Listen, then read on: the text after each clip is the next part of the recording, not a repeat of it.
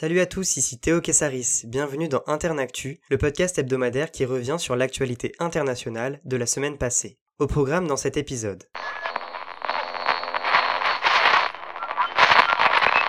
En Biélorussie, le pouvoir d'Alexandre Loukachenko, président depuis 1994, est toujours contesté par une forte opposition populaire. Depuis son score victorieux de 80% à l'élection présidentielle, le chef d'État Loukachenko affronte la colère de milliers de manifestants, dénonçant un scrutin truqué. Cette opposition biélorusse est portée par trois femmes que le pouvoir tente de faire taire. Svetlana Tchikanovskaya est la candidate malheureuse de l'élection du 9 août. Sans expérience politique, elle a su rassembler les manifestants après l'arrestation de son mari, blogueur, mais a été contrainte à l'exil en Lituanie. Véronika Tsepkalo, aujourd'hui en Russie, a aussi accru son influence suite au refus de la candidature de son mari. Lundi, les circonstances de l'arrestation de Maria Kolesnikova par les autorités demeuraient floues. L'opposante de 38 ans aurait déchiré son passeport mardi, refusant un exil de force en Ukraine. Mercredi, l'avocat Maxime Znak, membre du conseil de coordination de l'opposition, aurait été enlevé par des hommes masqués, ce que la police biélorusse n'a pas confirmé.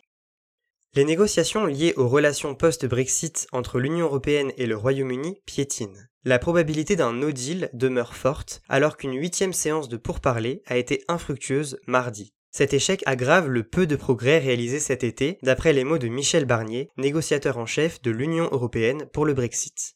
Boris Johnson, Premier ministre britannique, a rappelé le respect du délai du 15 octobre pour un accord en vigueur d'ici fin 2020.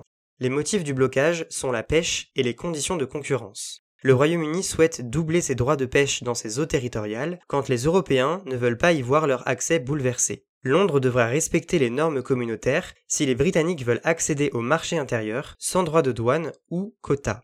La période de transition ouverte le 31 janvier dernier doit permettre aux négociations de s'achever. Elle prendra fin le 31 décembre. Le scrutin présidentiel en Côte d'Ivoire, prévu le 31 octobre, fait parler de lui. Le président Alassane Ouattara, en place depuis deux mandats, a annoncé sa candidature, ce qui a conduit à de violentes manifestations en août.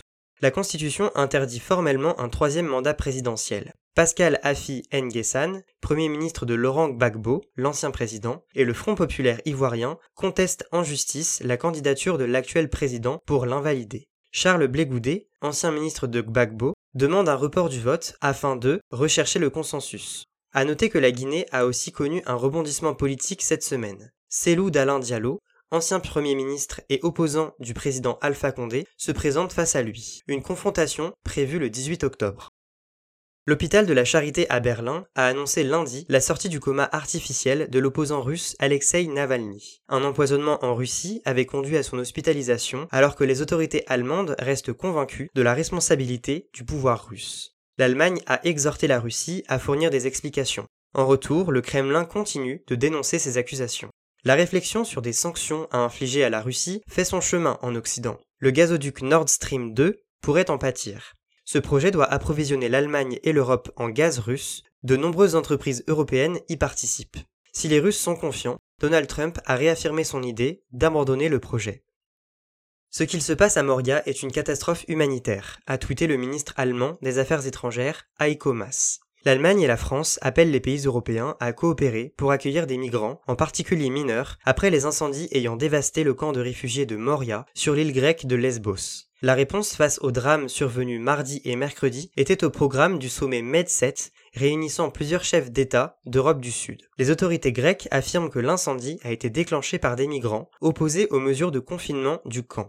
35 cas de Covid-19 avaient été recensés. Le camp de réfugiés de Moria, le plus grand d'Europe, compte environ 13 000 migrants, dont 4 000 enfants, pour une capacité d'accueil de 2200 personnes. Aucun blessé n'est à déplorer. 406 enfants ont été évacués de l'île, en attendant d'être répartis en Europe. La côte ouest des États-Unis est ravagée par une centaine d'incendies depuis plusieurs jours. Les pompiers sont mobilisés alors que 10 personnes, dont un nourrisson, ont déjà perdu la vie. L'Oregon, État situé entre la Californie et celui de Washington, a vu 40 000 personnes évacuées. Kate Brown, la gouverneure, a appelé à suivre les consignes d'évacuation. En Californie, un assemblage de 37 feux, le August Complex Fire, touche plus de 190 000 hectares.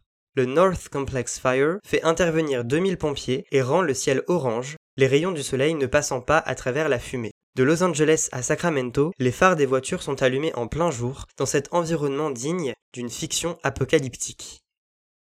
Le gynécologue congolais Denis Mukwege, l'homme qui répare les femmes, est de nouveau placé sous la protection des casques bleus de la mission des Nations Unies, MONUSCO, ce qui n'était plus le cas depuis mai. Dans l'est de la République démocratique du Congo, à l'hôpital de Panzi où il exerce, le docteur Mukwege s'occupe des femmes victimes de mutilations génitales et de viols. La région du Sud Kivu, riche en minerais, connaît les attaques de milices et bandes armées venant du Burundi ou du Rwanda. Denis Mukwege dénonce l'impunité de ces attaques et demande la création d'un tribunal pénal international pour la République démocratique du Congo.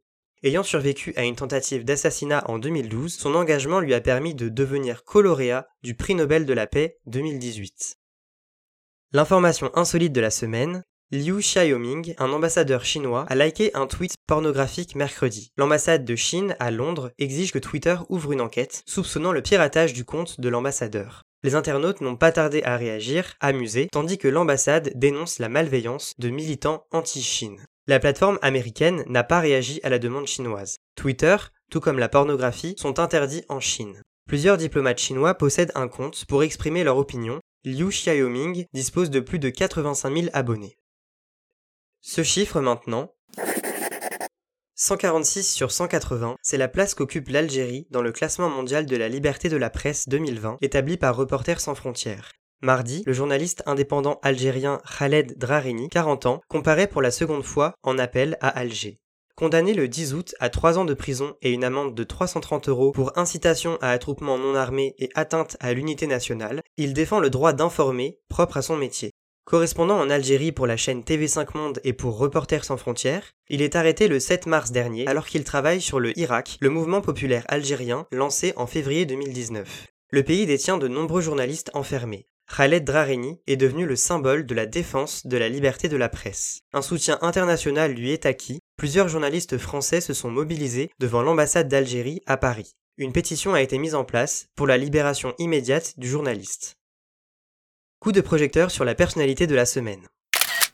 Une farce. Voici comment la fiancée de Jamal Khashoggi, Atis Sengiz, a qualifié le verdict d'un tribunal de Riyad lundi pour le meurtre de son compagnon.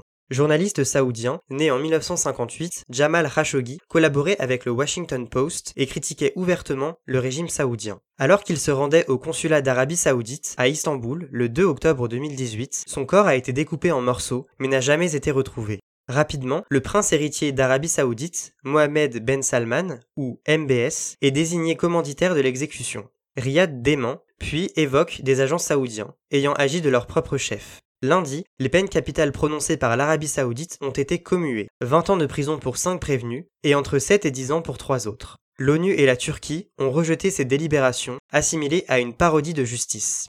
Atis Sengiz a déclaré, je cite, Les autorités saoudiennes ont clos ce dossier sans que le monde sache la vérité sur qui est responsable du meurtre de Jamal. Fin de citation.